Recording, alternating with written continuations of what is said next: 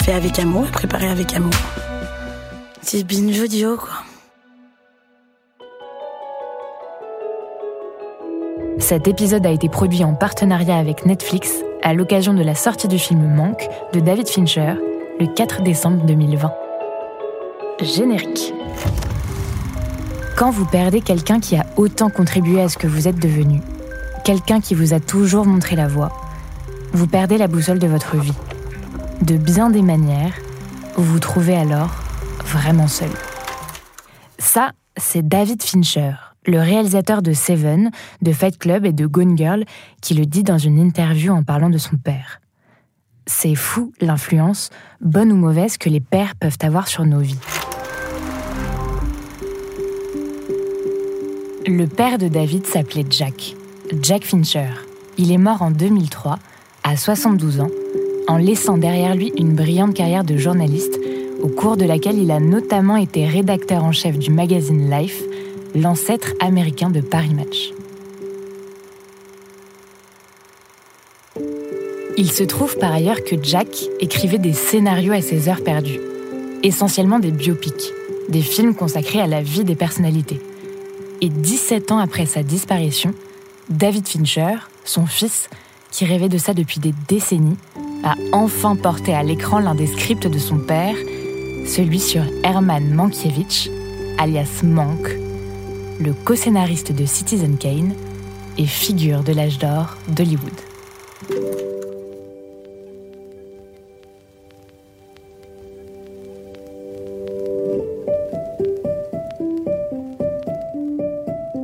Herman, lui, n'a pas eu la chance d'avoir un père comme Jack Fincher. Le sien, un immigré juif allemand débarqué de Hambourg, ancien journaliste reconverti dans l'enseignement, était très sévère et très exigeant. Quand Herman rentrait de l'école le soir, pressé d'annoncer à son père qu'il avait eu une bonne note, son père l'interrompait net. Toute sa vie, Herman a couru après la reconnaissance de ce père intransigeant. Avec un père comme le mien, vous pouvez devenir soit très ambitieux, soit parfaitement désespéré. Ça, c'est Herman qui le dit, suggérant que son petit frère, le réalisateur Joseph Mankiewicz, à qui l'on doit quelques chefs-d'œuvre, avait lui réussi à en faire un moteur. Mais peu importe si aujourd'hui, Herman est moins célèbre que son frère, parce que parfois dans la vie, ce qui est important, ce sont les personnages secondaires.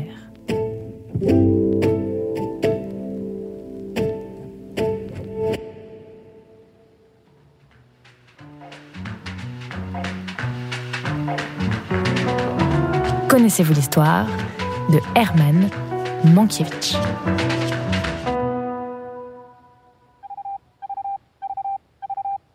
Scène 1 La fin d'Herman Mankiewicz.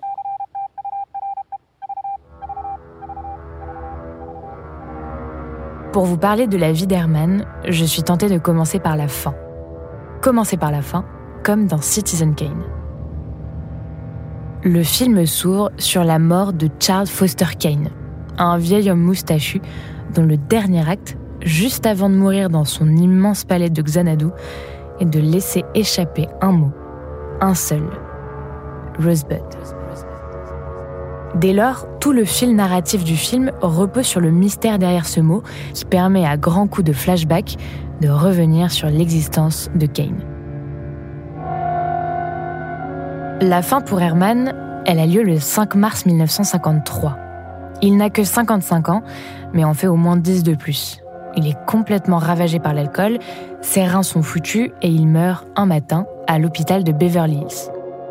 Tous ceux qui l'ont côtoyé se souviennent de ses yeux bleus vifs et de son charisme, un regard malicieux, un esprit aiguisé, capable de tout emporter sur son passage. Le lendemain de sa mort, le New York Times lui consacre la moitié d'une colonne, page 23, tandis que sur la une, manque de chance, c'est la mort de Staline qu'on apprend en lettres capitales. À partir de là, Herman aurait tout à fait pu sombrer dans l'oubli. Mais certains en ont décidé autrement. Allez, puisque vous connaissez la fin, laissez-moi repartir du début.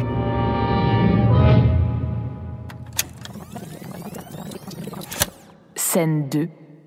On rembobine. Novembre 1897. Herman Mankiewicz naît à New York. Il est l'aîné de trois enfants et grandit un peu plus à l'est, en Pennsylvanie, à Wilkes-Barre. Très tôt, il est confronté à l'exigence de son professeur de père, frustré, fauché, alcoolique et régulièrement violent, qui passera sa vie à le dénigrer. Herman arrive malgré tout à mener de brillantes études.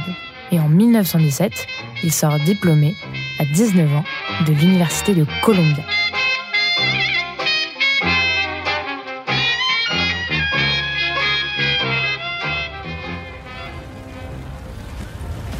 « 1917, c'est aussi le moment où Herman s'engage dans l'armée. Il est nommé directeur du service des actualités de la Croix-Rouge américaine à Paris, où il y passe deux ans. Après ça, il rentre aux États-Unis, où il se marie. Mais Herman est en quête d'aventure, alors il retourne en Europe, à Berlin, soi-disant comme correspondant politique pour le Chicago Tribune, et doit rapidement avouer à sa femme que ce contrat est une totale invention. Pour donner le change, il publie quelques critiques littéraires dans le New York Times et finit par rentrer au pays, où il devient cette fois critique à plein temps, de théâtre en particulier. Il est rapidement remarqué pour son esprit et son style qui lui permettent de rejoindre l'Algonquin Round Table, un prestigieux cercle d'intellectuels fréquenté par une poignée de gens aussi drôles que brillants, comme George Kaufman, Harpo Marx ou Dorothy Parker. And on the literature, drama and opinion of their time. They came to be known as the Algonquin Round Table. Parce que ses membres n'ont pas leur langue dans leur poche, cette petite institution des années folles, qui consiste en des déjeuners quasi quotidiens autour d'une grande table ronde, est surnommée The Vicious Circle. Ironiquement, c'est dans ce cercle vicieux et en pleine prohibition qu'Herman, toujours dans sa vingtaine, s'adonne de plus en plus régulièrement aux deux pratiques qui lui seront fatales, la boisson et les jeux d'argent. S'il brille régulièrement dans les colonnes de Vanity Fair, du New York Times ou du New Yorker, et que certains disent même de lui qu'il est l'homme le plus drôle de New York, Herman doit faire face à quelques soucis liés à son abondante consommation d'alcool. Un jour, son chef au Times le retrouve ivre-mort au bureau, endormi sur le début d'une critique incendiaire sortant de sa machine à écrire.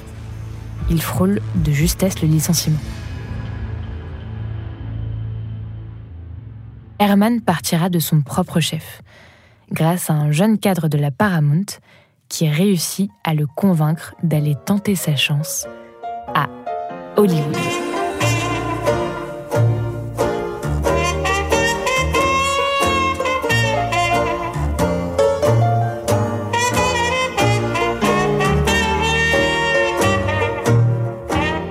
Nous sommes au milieu des années 20 et le cinéma est encore considéré comme un art très mineur, faisant l'objet de quelques sarcasmes de la part des dramaturges qu'Herman côtoie à New York. C'est pourtant à cette époque que naissent les premiers grands studios comme Warner Bros, MGM ou encore Paramount. Il s'épanouit très vite comme scénariste au sein de la Paramount, justement, et après un petit mois à l'essai, il signe un premier contrat d'un an pour 400 dollars par semaine avec bonus, le début d'une petite fortune les films sont encore muets et son travail consiste d'abord à rédiger les dialogues et les explications apparaissant sur les cartons entre les scènes. Entre 1927 et 1928, il contribue à près d'une trentaine de films. Le cinéma pour Herman? De l'argent facile. Il confie à un ami par télégramme y a des millions à se faire et la seule concurrence qu'on a ici est assurée par des imbéciles. Fais attention à ce que ça ne s'ébruite pas.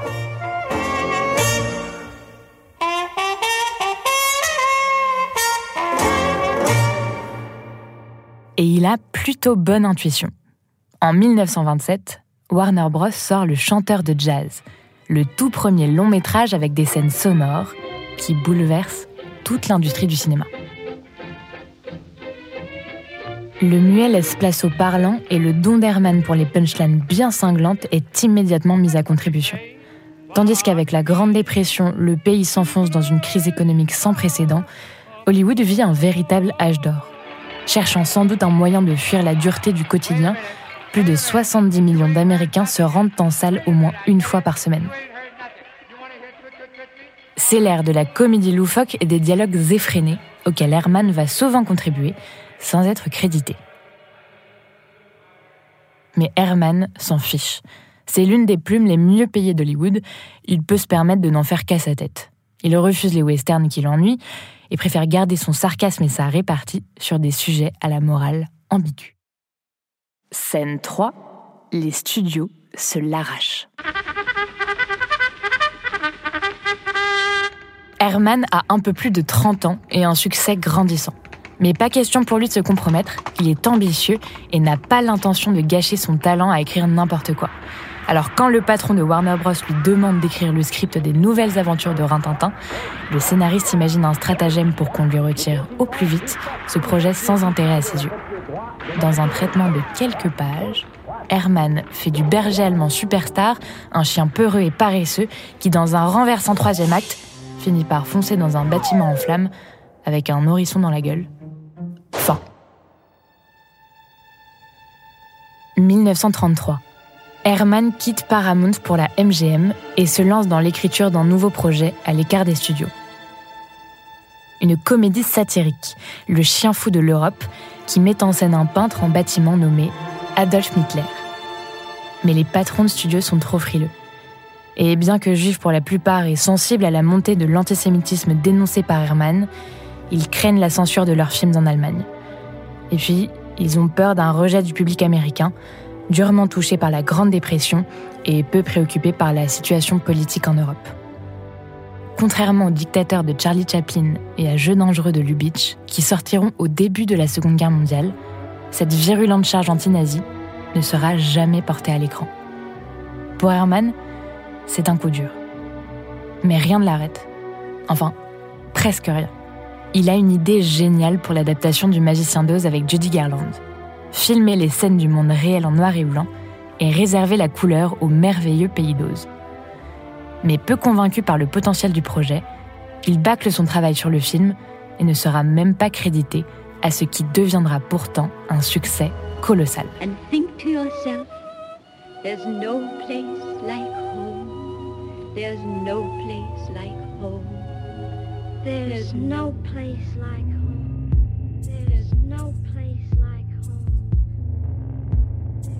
Son addiction au jeu lui cause de plus en plus de soucis et l'oblige à quitter la MGM.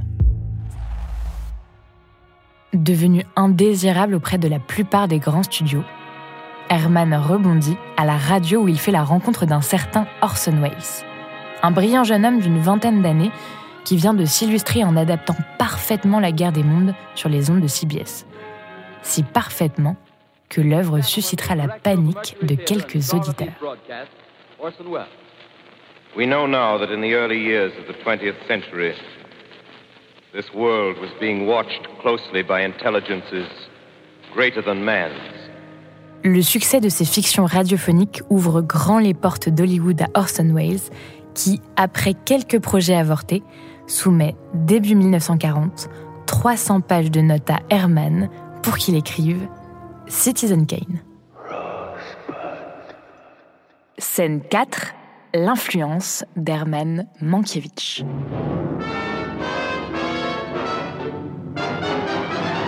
Orson Welles est habitué à régner en maître dans ses productions. Et sur Citizen Kane, il veut avoir le contrôle absolu sur son œuvre, au point de considérer le scénariste comme un prestataire parmi d'autres. Pourtant, l'apport personnel d'Herman sur le contenu du film est inestimable. Tout d'abord parce que de nombreux éléments du script sont tout simplement inspirés de sa vie à lui, jusque dans ses propres souvenirs d'enfance. Ensuite, parce qu'il entretient depuis quelques années une relation privilégiée avec William Randolph Hearst, le mania de la presse, qui sert de modèle au personnage de Kane, ainsi qu'avec sa maîtresse Marion Davis, dont une rumeur tenace prétend que Hearst surnomme son clitoris Rosebud. Et ça, il l'apprend lors de ses soirées arrosées, où il a tout le loisir d'observer l'homme d'affaires pour nourrir son scénario de détails gênants. Début 1941, le mania en question, William Hearst, tenu au courant du contenu du film et de sa sortie, met tout en œuvre pour l'en empêcher. Hearst fait pression sur le milieu hollywoodien dans l'espoir qu'un autre studio rachète le négatif et le détruise en vain. Citizen Kane sort aux États-Unis en mai 1941. Mais entravé par l'Empire Hearst qui intimide de nombreuses salles et dont les journaux boycottent toute publicité, le film ne rencontre, malgré d'excellentes critiques, qu'un succès très relatif au box-office. Herman sait qu'il est à l'origine d'une œuvre majeure. Alors il se bat, vigoureusement, en amont de la sortie, pour que son nom soit crédité, si bien qu'il apparaît en tout premier devant Orson Welles sur le carton correspondant au générique.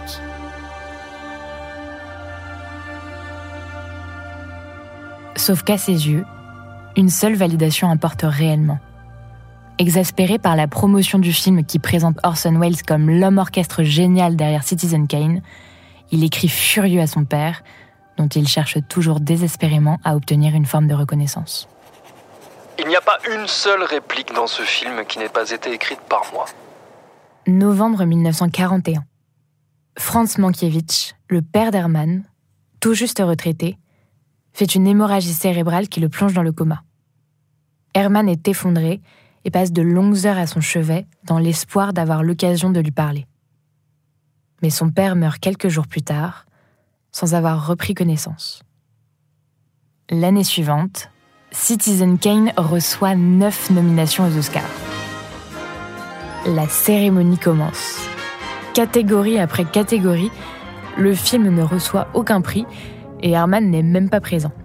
Il est chez lui, en robe de chambre et en pantoufles, faisant mine devant sa femme de ne pas prêter attention à la radio retransmettant l'événement. Mais à l'annonce de l'Oscar du meilleur scénario original est attribué à Herman Mankiewicz et Orson Welles pour Citizen Kane.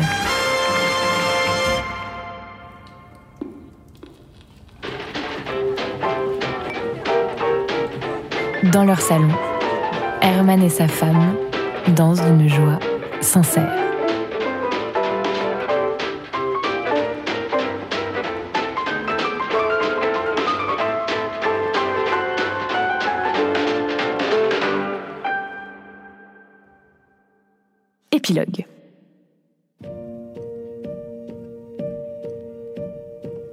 Le nom d'Orson Welles a réussi à faire disparaître celui d'Herman Mankiewicz qui aurait pu définitivement sombrer dans l'oubli. Mais c'était sans compter sur certains critiques qui ont tenté de réhabiliter Herman comme le véritable auteur de Citizen Kane, au détriment de son réalisateur et interprète principal, Orson Welles. Et c'était aussi sans compter sur Jack Fincher et son fils, avec ce biopic. C'est fou cette histoire de père, de fils, d'amour et de fierté. Herman s'est tué à vivre en tentant de plaire à son père. Et voilà que 70 ans plus tard, un cinéaste met en scène son histoire pour rendre hommage au sien. Aucun doute, Herman, l'auteur de Citizen Kane, aurait forcément trouvé un charmant mot d'esprit pour en relever l'ironie.